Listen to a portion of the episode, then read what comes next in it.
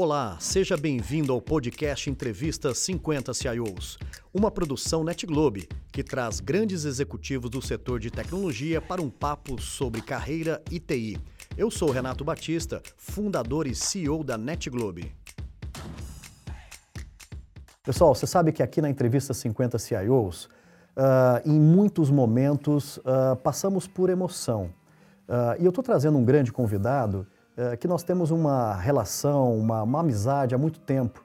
E a coisa que mais me marca é o lado humano dessa pessoa, o quanto que ele não só é fera em tecnologia, mas muito fera também em como lidar com as pessoas. E é isso que nós vamos falar um pouquinho nesse grande bate-papo. E juntos montamos a BLTI, Associação Brasileira né, da, da Tecnologia e Inovação, e o Rogério Pires é um grande parceiro, um grande promotor do bem dentro do nosso segmento. Rogério, mais do que bem-vindo, aqui é a sua casa. Quero te dar um bom dia, principalmente para a gente poder bater esse grande papo no dia de hoje. Rogério Pires, nossa proposta aqui é dar um passo para trás, é falar um pouquinho de quem somos, um pouco da nossa infância, né? ou seja, como que, é, que nós fomos criados efetivamente, né? É, e depois vamos falar um pouquinho de carreira. Como que foi o seu caso? Olha, eu, eu, eu, sou paulistano, nasci, nasci em São Paulo. Né? É, eu fui criado desde a minha infância até quase a minha fase adulta no, na, na, Zona Norte, lá especificamente em Santana. Né? É, e eu tive, uma, eu tive uma infância muito feliz, Renato. É, você sabe que antigamente os, os nossos avós, né? É, tinham aquelas casas muito grandes, com quintais muito grandes, né? É verdade. Então, é, isso é uma coisa que me marcou para sempre. Eu estudava num colégio onde o, é, o espaço também era muito grande, então é, o colégio incentivava muito a parte esportiva. Tinha cinco campos de futebol, cinco quadras de esporte, então isso daí é, alimentava na criançada, né? A gente tinha um belo tempo para poder praticar na, na, o futebol, o basquete, que, que eram os dois esportes que eu praticava, que eu gostava. É, eu tive a oportunidade de fazer isso. Rogério, você comentou que o basquete foi algo uh, importante, sério, ou seja, uh, representando o nosso país né, no, em campeonatos. Mas a gente sempre tem que tomar uma decisão, né, Rogério? Aquela decisão onde o esporte talvez chega num limite né, de, de prazer, e não necessariamente de profissão, e você começa ali a olhar o um, um, início da sua profissão. Como que foi isso para você? Quando foi e como que foi essa transição mais séria, né, para chegar no trabalho? O esporte, além de fazer bem para a saúde, né, é, principalmente nessa fase de quando você é criança, está passando para a adolescência, ela te gera disciplina. Por quê? Porque você tem que treinar, você, então, você tem horário de treino, você tem horário de descanso, você tem horário que você tem que ir para o jogo, né? É, e eu, eu, eu escolhi o basquete porque eu tive a oportunidade de jogar em alguns clubes, né? É, aqui em São Paulo. Eu comecei muito menino jogando no, no Clube Espéria, que existe até hoje, é, onde me levaram para lá. Um olheiro me levou para fazer um teste e eu passei. E aí começou a minha carreira. Depois eu passei a jogar. Joguei na Hebraica, depois joguei no Sírio. Tive a oportunidade de ser campeão é, sul-americano na, na, categoria infanto-juvenil de basquete, jogando pela Hebraica. É, quando eu estava terminando a faculdade, é, eu falei, agora é hora de eu virar a chave. Agora é hora de eu começar a me preocupar com a minha carreira profissional. Foi aí que eu, eu, eu entrei durante a faculdade já. É, nos últimos, no último ano de faculdade eu entrei como, estágio, como estagiário na Volkswagen. É, e depois eu passei, terminando a faculdade, eu entrei no programa de trainee. É, esse programa de trainee era, tinha um programa de job rotation pelas áreas. A minha, a minha vida profissional, efetivamente, começou na área financeira. Então eu passei por algumas áreas financeiras dentro da Volkswagen. É, e eu tinha muito relacionamento com o pessoal de, de tecnologia da Volkswagen. É, e, e, aí eu tive a oportunidade de ser convidado pelo pessoal de, de tecnologia para migrar da área financeira para a área de tecnologia. Foi aí que efetivamente começou a minha vida nessa, nessa carreira de tecnologia que, tá, que estão até hoje. Então você entrou na tecnologia, mundo automobilístico, Volkswagen foi a sua casa e quais foram os próximos passos? É, depois de algum tempo na, na, na Volkswagen, eu fui para uma empresa chamada Rolamento Scheffler, né? mais conhecida como INA, que é uma, é uma indústria é uma indústria alemã, multinacional. É, eu fui contratado na INA para justamente montar o departamento de microinformática, né? para também disseminar a cultura de, de microinformática, para sair um pouco das, dos mainframes, né? que na época existiam, logicamente. É, a minha missão era implantar isso e disseminar conhecimento, implantação de novos sistemas. Que legal.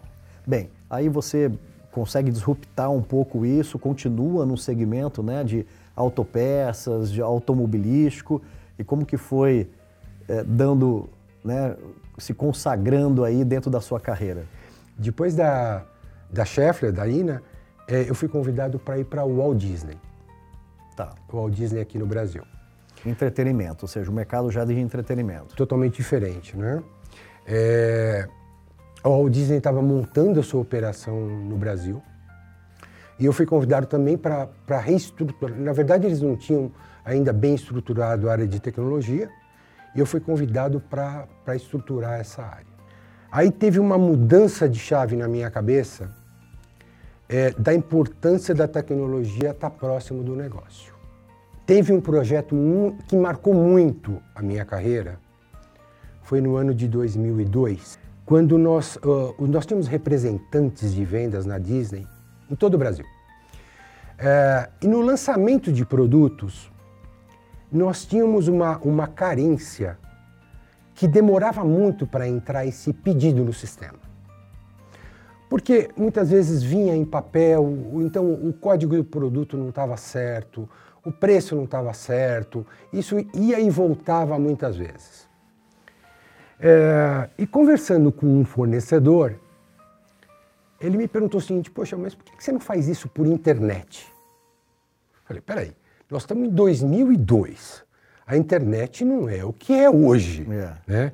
É, se você pega estados um pouco mais afastados, no norte, no nordeste, eu falei: Poxa, peraí, a qualidade da internet dessas pessoas não são boas, nós vamos ter problema. E ele me propôs o seguinte: Vamos fazer o projeto? Se der certo, você me paga. Se não der, você não me paga. E nós fizemos esse projeto. É, assim, para não alongar a história, eu diria para você assim: um pedido demoraria até cinco dias para entrar no sistema. Com esse projeto via internet, apesar de todas as dificuldades com a velocidade da internet, o sistema entrava no mesmo dia no sistema. Então, assim, o, o, o representante de vendas, todo o pedido colocado até as 23h59, às 8 horas da manhã do dia seguinte. Ele já poderia consultar o status do pedido pela internet e saber como é que estava o pedido. Fantástico, revolucionário para a é, época. Né? Uma, assim, é, é, pena que eu não patenteei a ideia, né? Porque hoje é o que a gente vê no e-commerce. Nós fizemos isso lá em, em, em 2002, assim, quando se lança um produto, todo mundo quer ter o produto no dia da entrega é. para poder vender, né? Então isso era um fator importante, que todos recebessem o produto no mesmo dia. E, e, e essa, é, essa comunicação, né, esse sistema ajudou muito. Aí eu tive a oportunidade de receber um, um convite para ir para a Cirela, no primeiro momento para é, implantar um sistema de BI. O objetivo era conhecer melhor o cliente nas regiões onde iriam ter futuros lançamentos. O BI, nessa época, não era uma ferramenta ainda consolidada. Né? E, e, nós fomos arrojados a ponto de, de fazer um projeto de BI com geolocalização. Quer dizer, o projeto de BI já não era muito comum. Com geolocalização era mais difícil. Em resumo, o, o objetivo é o seguinte: eu vou, nós íamos lançar um determinado empreendimento numa região. E eu queria conhecer, num raio de até 5 quilômetros, potenciais clientes que se interessariam por esse empreendimento. Perfeito. Então nós tínhamos um banco de dados onde eu tinha as características do cliente, porque ele poderia ir no stand de vendas, falar assim, ah, eu quero um, um, um, um imóvel de três dormitórios, mas esse daqui é dois. Mas eu captava essa informação, eu captava a informação de onde ele morava, para que no futuro lançamento eu pudesse abordá-lo. Ou seja, a abordagem era bem, era bem direcionada. Eu não, eu não abordava é, aleatoriamente, eu abordava já com foco naquele cliente. É, depois disso, eu tive a oportunidade de entrar no projeto da SAP. Né? Eu, já, eu, eu já vinha um histórico de, é, de empresas anteriores de implantação de ERP. Né? É, então, nós implantamos SAP na Cirela, que foi também revolucionário, até pelo porte da empresa. É, nós tínhamos um sistema desenvolvido internamente e, e o board resolveu o seguinte, olha, vamos, nós temos que ir para uma ferramenta de mercado e nós fomos para o projeto da SAP. Mas não para por aí, né, Rogério? Você tem uma, uma jornada longa aí pela frente. E como que foi aí desenhar o próximo passo? Eu fui para uma, uma empresa que eu tenho muito carinho, né? que é o Grupo TV1. Nós somos, se não a primeira, a segunda empresa no Brasil a usar o CRM na nuvem tá. da Microsoft. Né? É, praticamente nós somos um projeto piloto deles. Esse projeto foi implantado em três meses, né? onde consolidou todos os negócios da companhia, justamente para poder é, centralizar e melhorar o atendimento ao cliente. E não para por aí, né, Rogério? Você continua se desafiando. Eu tive o convite de ir para a JHSF, que é onde eu estou, estou atualmente, né? A JHSF é uma empresa muito diferente das de mercado. Por quê? Porque ela é uma empresa que atua em vários segmentos e muitos segmentos que não têm nenhuma relação. Então, a empresa ela atua no, atua no segmento de incorporação, tanto residencial quanto comercial, com empreendimentos de, de alto padrão. E aí, e aí surgiu o grande desafio, né? Comunidades de negócio tão diferentes, é, como fazer tudo isso dentro de um único RP? Então nós tomamos a decisão, cada unidade de negócio tem o seu, e depois todas as informações financeiras, fiscais, contábeis são centralizadas no RP central. Então nós temos, uma, nós temos um CSC dentro da companhia, né? que cuida toda a parte financeira administrativa, que cuida de todas essas unidades de negócio. Houveram momentos, Rogério Pires, na sua trajetória profissional que você teve que parar, respirar, né? E, e, obviamente, né, ter coragem de tomar aquela decisão, mesmo que ela te trouxesse ótimos frutos ou frutos não tão bons? É, não customize o produto. Quando você começa a personalizar muito um produto, é, isso lá na frente vai ter um custo. Vai ter um custo de pessoas, vai ter um custo de suporte, vai ter um custo de dinheiro. É, é, inevitavelmente. Então, se você perguntasse para mim assim, o que, que você não faria? Né? Eu não customizaria, eu customizaria o mínimo possível. Que é, eu acho que é aí que é o, a, o grande diferencial, né? A gente sempre pensa em tecnologia como assim, o que, que eu vou usar? Qual é o software que eu vou usar? Não, espera um pouquinho. Qual é a tua necessidade? Como é que é o seu processo? E depois eu, como tecnologia, vou buscar a melhor opção para você. Rogério, a gente sabe muito que a tecnologia depende das pessoas. A tecnologia é para as pessoas, né, beneficiar as pessoas, e ela é feita por pessoas também. E nós sabemos que hoje nós temos uma realidade mundial, mas falando da realidade Brasil, que é um déficit de mão de obra de tecnologia.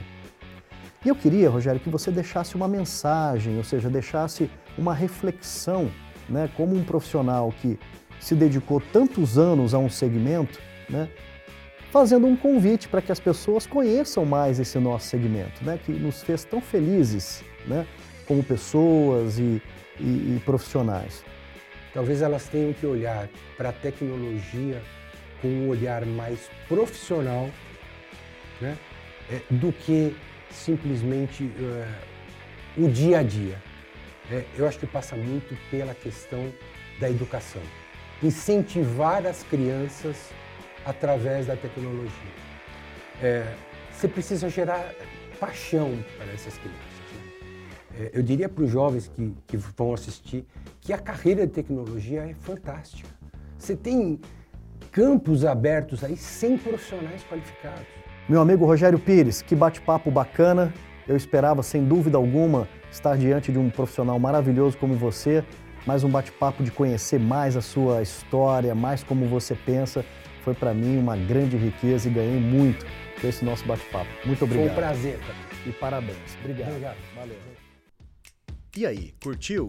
Esse foi mais um episódio do programa Entrevista 50 CIOs. Para não perder nenhum conteúdo, siga nosso perfil aqui no Spotify e aproveitem.